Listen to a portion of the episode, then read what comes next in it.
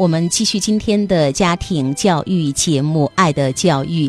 今天还有一位嘉宾是大家熟悉的老朋友，我们的心理咨询师彭海萌。彭老师，晚上好。晚上好，大家好。那今天一个小时的节目当中呢，我们要回答群里家长的问题。爱的教育 QQ 群七幺五五二幺零零三，欢迎大家的加入。记得我把这个家长的问题整理出来了。彭老师说问题真多是吗？对我看了以后我就惊了，这简直是一个标本，问题太多了。而且我一个感受就是，这个爸爸是一个很用力的爸爸。他说他的孩子呢是一个女孩，父亲自己描述是一个性格比较粗暴的。跟孩子妈妈分开五年了，将近。嗯，他说我想把孩子带好，可以为他做任何的事情。那以前我以为只要我一直陪伴在他身边，他就一定会理解我对他的付出。而实际上，多数的时候，孩子是沉浸在自己的内心深处，一般不会跟我交流。我也曾经让孩子跟妈妈生活一段时间，我觉得会不会有改变？但是孩子呢，其实更不想跟妈妈一起生活。呃，爸爸说，除了我脾气有点暴躁，就谈到学习、聊学习、手机啊之外，其他都还好。我一直在跟他交流嘛。这位爸爸。说的，我可能一直在做一些促进孩子封闭内心的事情。现在呢，又希望孩子能够对他敞开心扉。他现在回过头来想，他跟孩子的这个关系确实太难了。嗯，刚开始我说这个爸爸用力过猛，因为他说只要我一直陪在他身边，就一直怎么样，就是他一直都在。但是我感觉他是方向不太对的话，你越用力 就越恼火，孩子会离你越远。嗯，在这段里面，我我实际上是比较担心那一句话。他说孩子多数时候是沉浸在自己的内心深处。我觉得这个孩子这个内心关起来，这个社交封闭起来，这是一个非常值得重视的问题。我们上来非常重视这个人要活在社会上，要有社交。哎，这个我比很多家长不一样，很多家长很重视成绩。首先要重视关系，人活在世上最重要的是关系，跟自己的关系怎么样，跟别人的关系怎么样。就是在一个孩子幼年的时候，如果他的抚养人简单粗暴，那么孩子跟抚养人打交道的时候，就会有许多痛苦的人际交往经历。比如他一张嘴，妈妈，呃，我不想吃饭了，不行，你必须要吃完。你看你那么矮。你看哥哥多高，跟你说多少遍了，就是孩子在这个社交中，就是我一开展社交我就挫败，所以一朝被蛇咬，十年怕井绳。我怕还是把自己关起来比较安全。我们要非常警惕我们的青少年还有幼儿哈，不太爱跟人打交道，就是你会觉得长大了自己就好了。其实我们幼年的这个关系哈，我们经常说母婴关系决定一生的关系。如果一个孩子他不太愿意跟人发展社交，比较封闭自己，你觉得他的生活的愉悦度、丰富度都不那么够，这生活的动力和源泉就不太够了。经常。家长说我这个孩子不爱社交，是不是因为小时候没带出去玩儿？是不是因为什么什么？其实有个很重要的原因都要去看孩子在家里面的社交情况好不好，家里有没有给他营造一个温暖的、值得信任的社交环境，让孩子对于社交充满向往。但是很有可能这个孩子从小跟爸爸的社交，可能跟妈妈两个都不是特别通畅。别人的行为或者说孩子的行为是被我们教会的，就是我们发出的信号是什么，人家会回馈你什么信号吗？所以这个孩子他把自己封得那么紧，他就是刀枪不入的意思，都别来戳我，因为你们太爱戳人了。那有一句话我也比较的注意，就是爸爸说他们其实是一个单亲家庭。嗯，他说，所以我想把孩子带好，我想为他做任何事情。爸爸用力过猛，会不会也跟这个有关系？出于补偿心理、内疚心理，觉得我没有给孩子一个完整的家。我又当爹又当妈啊，好多单亲家庭的家长都有。其实我也经常跟家长说的，不必带着那种遗憾去，一定要弥补什么。你要。要相信孩子天赋才能，他一定能承担得起他的命运。就是这个命运就这样，我们就一起去开开心心的去闯关好了。父亲焦虑的问题还很多，我们继续聊。这个爸爸有聊到说，他现在面临的最大的问题是孩子马上进入初三，他说这是一个非常关键的时候。最主要的问题呢是厌学，对学习提不起兴致兴趣。除了安排老师完成的作业，平时都不会碰一下书本，因为对某一个老师不喜欢，他就会不喜欢这门学科。他如果孩子一直是这种状态，可能接下来面对的中。中考就真的要输了，这个才是我真正在学习上着急的一个原因。各种原因导致家庭不和谐，我的孩子成长可能真的受到了很大的影响。这简直是一个普遍现象。初三的家长，嗯，哎呀，慌得要命，慌得要死。然后孩子呢，对于学习懒懒散散，搓一下动一下，反正多一个字绝对不写，能够把那个正份写完就不错了。他对于这个学习没什么热情，没什么愉悦感啊，没没什么兴趣。那你估计是什么原因造成的？每个这样的孩子。生命力都不饱满。就像一棵树一样，有的你看长得枝繁叶茂哈，向着阳光雨露生长；有的就蔫儿哒哒的，就没精打采啊，脸色苍白啊，然后站在那儿也站不端正啊，坐也没有坐上，然后歪着斜着呀，内在生命力不饱满，他整个躯壳都是软塌塌的。他们从小开始都有一个强势急躁的抚养人，就是爸爸这一款，急躁就是爱吼。爱贬损，每次贬损孩子都是让孩子的内在力量损耗，而不是增加。强势也是一个大问题，强势他就要要安排孩子的生命，他就要在孩子的领土上当国王嘛。然后孩子自己那个国王就只有被迫沉睡。一个内心没有自己的国王的人是个提线木偶，提线木偶就没有特别好的生命力，所以他对于自己的未来目标、我的任务，他就会显得无所谓嘛。哪个老师把我吼得凶，我多写两笔。他就是个奴隶，就是我，我是为别人而学习的。就是外在有刺激，我就会动一下；没有刺激，我就自己内心是其实内驱力不好。我们称为外在动机消灭内在动机，就是用外驱力太强的家长养孩子，他很容易把孩子的内驱力给消耗殆尽好的。那后来父亲还有聊到就是手机成瘾的问题，如何管控这个手机？他跟孩子之间也发生了很多的矛盾啊。一位爸爸他的这个困惑跟苦恼，孩子初三了，是一个女孩，一个是跟。父亲的关系特别的冷淡，还有就是爸爸觉得这个孩子的学习的内在动力真的没有看在眼里，急在心里。马上初三了，但是孩子还是一个为别人学习的状态，因为有点像那个黑人种植园里面，这个孩子就是黑奴，爸爸就是种植园主。其实这个庄园本来是孩子的，但是呢，这个孩子天天就是被吆喝，今天去棉花田，明天去甘蔗田。这孩子反正每天被赶着去，想不想去都得去。然后这孩子想说，今年不种甘蔗不行，你知道什么？所以到后来，这个你种不种甘蔗，你今年收成如何，明年要。换成什么跟我什么关系？这是你种植园主的事儿，所以你把人家那个种植园主的位置给人家剥夺了，所以这会儿又着急。说如果管控就是管制孩子太严的家长，孩子最后一定他会学会逃避。我不需要做任何决定，如果我做了决定，我要对我做的决定负责。但是如果我没做好的话，那么家长怎么样？一定就是简单粗暴。我会迎接更大的这个暴风雨的到来。他们一般就会说：“我听你的安排，你叫我干嘛我就干嘛。”其实这是我们现在很头疼的问题，在中学生里面。我们有一个词给到他叫空心病，呃，说个难听话就行尸走肉，就是这些父母把自己的意志，钢铁般的意志强加给孩子，从很小的时候开始，所以这孩子是空壳。到了中学以后，空壳你就要让他自己走了，空壳不想走，然后父母又很不高兴。我还是希望我们的家长能够从孩子很小的时候开始，把他还给他自己。那父亲有说到，就是他说孩子呢最大的一个问题在耍手机上，控制不住自己用手机的时间。有一次跟孩子起冲突，把手机砸了。那么孩子呢是从家里翻出一个。爸爸好多年的一个旧手机，抱到不松手，就是玩到简直就爱不释手。一个旧手机，平时会用来听歌、看图片、看小说。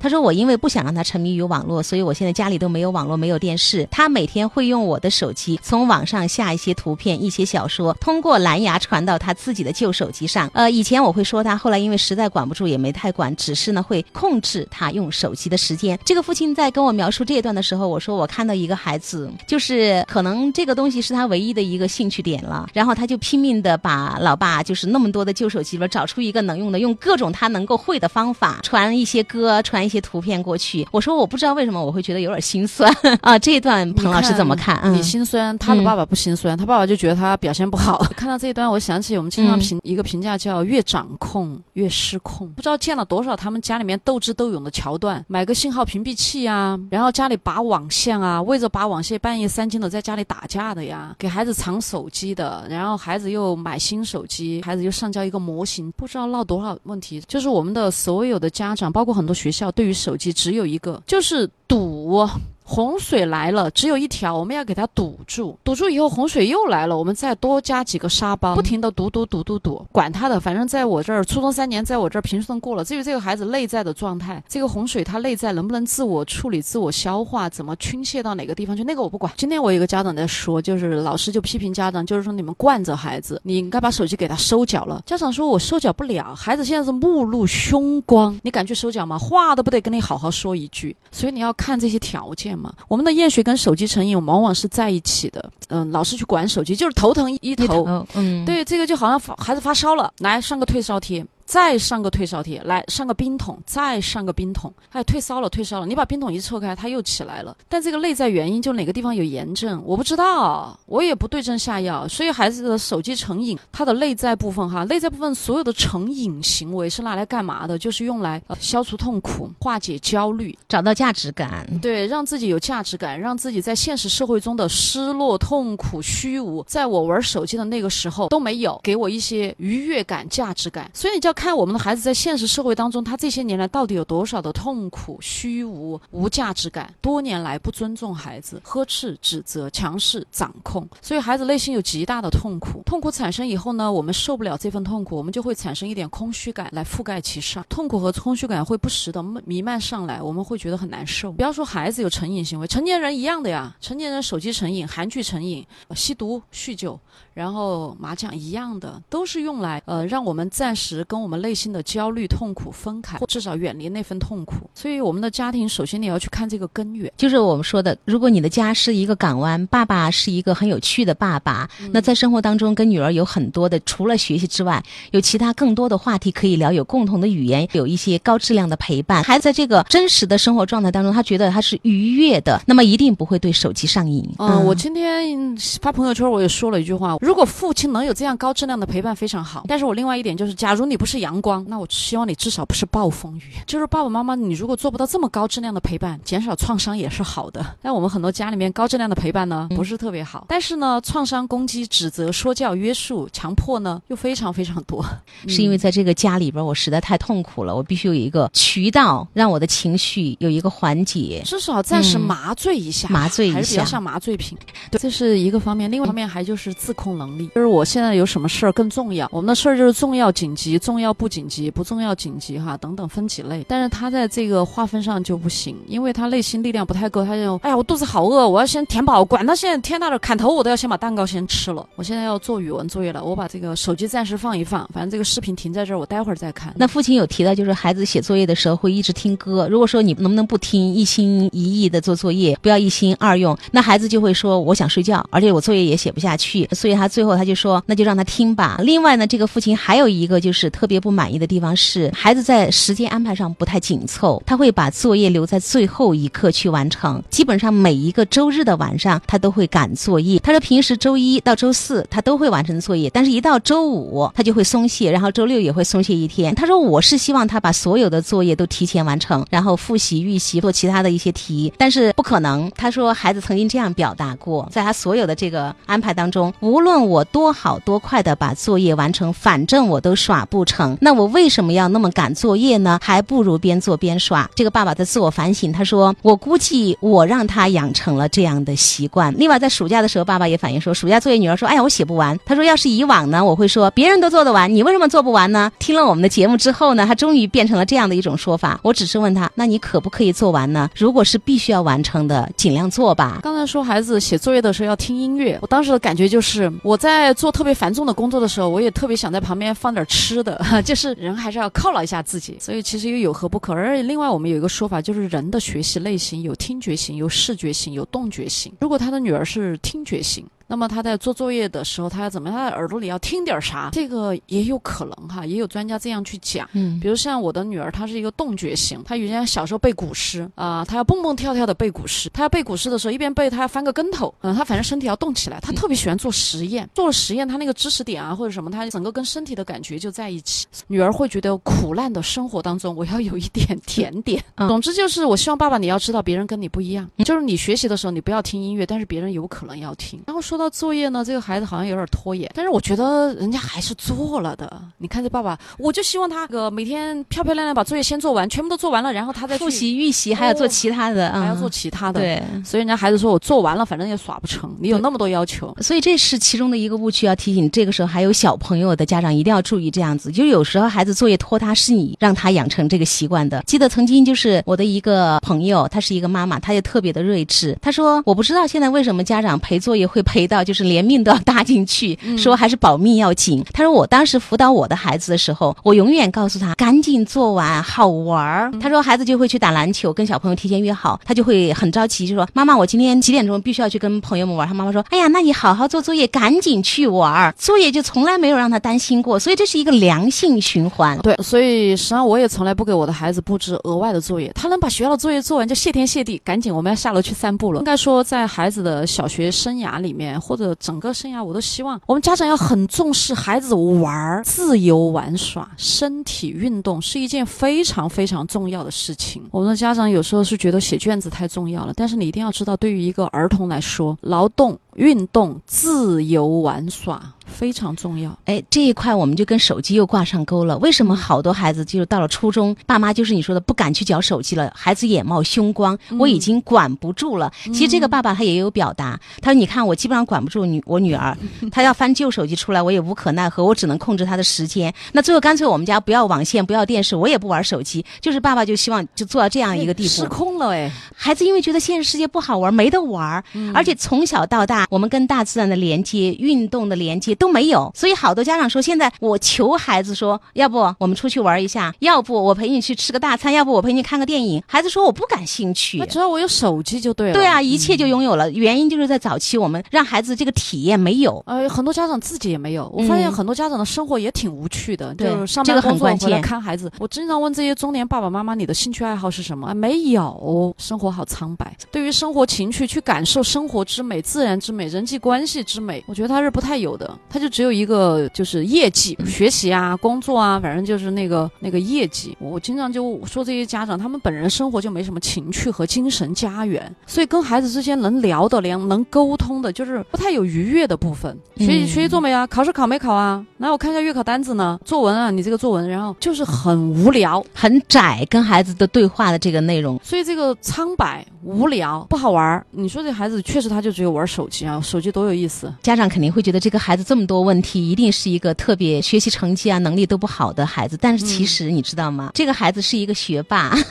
爸爸说他的女儿是别人家的孩子。哦，是一个学霸，他说考试的时候孩子学习压力会非常大，考不好怕考不好，各种焦虑，睡不着，四五点钟就会起来看书。一到考试的时候，晚上很晚才会睡觉。我向老师打听过，他平时上课呢不会打瞌睡，但是我明显觉得精神状态不好，很疲倦，有时候烦躁。我会问他这些问题的时候，他几乎不跟我交流，问也不会说。呃，面对这样的一个情况，孩子目前在重点线的成绩左右徘徊，我担心他会掉下来。我理解他的压力，只要在家里不说手机，不说学习，还是比较祥和的。总体来说，我的孩子就是别人羡慕的那种别人家的孩子，只是我长期对我家里这个别人家的孩子视而不见啊。爸爸有这样的一个自我反省，关心这个孩子有考试焦虑，嗯你。要要考试了，担心自己考不好，四五点钟起来看书啊！我的天，这个时候你看意志力 多强！我这孩子焦虑，对自己那个鞭子抽的好狠呢、对自己下手好狠，所以他就是内化了爸爸对他的高要求。我就一见到考试，我必须拿出成绩来。嗯，嗯，他也接受不了自己成绩不好，因为从小也没人能接受他成绩不好，就是说没人能接受他表现不好，没人能接受他有瑕疵，所以这些孩子就内化了别人对他的高要求，所以他也不接受自己有瑕疵，所以你会遇到有些孩子，他长大了，到了高中，到了大学，进了大学以后高手如林，他就接受不了自己处在后面，所以会出现很多大问题。就是这些父母他对孩子的接纳、宽容、理解，他总体是不够的，所以我觉得这个孩子他对自己苛责。我也后面看了这个爸爸跟孩子的沟通，不好玩儿。女儿说她喜欢画动漫，我跟她说，如果想画画，以后可以去考美术类、设计类的大学，但是前提是现在要能考上高中，拿到能上大学的第一张门票。如果以后中考败了，想去读一个好一点的高中，就要需要付出更多的艰辛和努力。哎，人家跟你聊一下美术，聊一下画画，聊我的兴趣爱好，嗯，聊一下动漫人物。对，嗯然后你就跟他说，哎，将来你要考个什么高中？哦，他们除了这个饭票，他们什么都不想。所以人家为什么要跟家长聊天？好无趣的。然后在这里面，你就会看到压力就来了。哎，聊个闲天也是压力。哎，你要考一个好一点的高中、大学，将来你才有出路，不然你就要逃口。所以这个孩子当然活在深深的恐惧当中。所以这些父母经常说，我们没有给他压力，我们说分数不要紧，哪有没给？就在这些点点滴滴当中。我们说家庭教育当中的很多教育的细节，就是你孩子今后他到底会走向何方，其实就通过这个细节累积起来的。你刚才举的这个小例子，就是爸爸跟女儿的这个沟通，我们就可以看到他跟女儿的谈话，就交流沟通，永远都在一个很窄的学习的范围之内。都在谈学习，对谈未来。他对于女儿的未来有很大的焦虑，总觉得他女儿将来要逃口。大人的焦虑，呃我们说无助于孩子解决问题。曾经的一个嘉宾文老，他说他打出租车的时候遇到一个大姐，开车不加塞儿也不抢道，我就问他为什么不急呀？他就讲他一个月挣两三千，觉得可以了，不觉得少。跟他聊天的时候，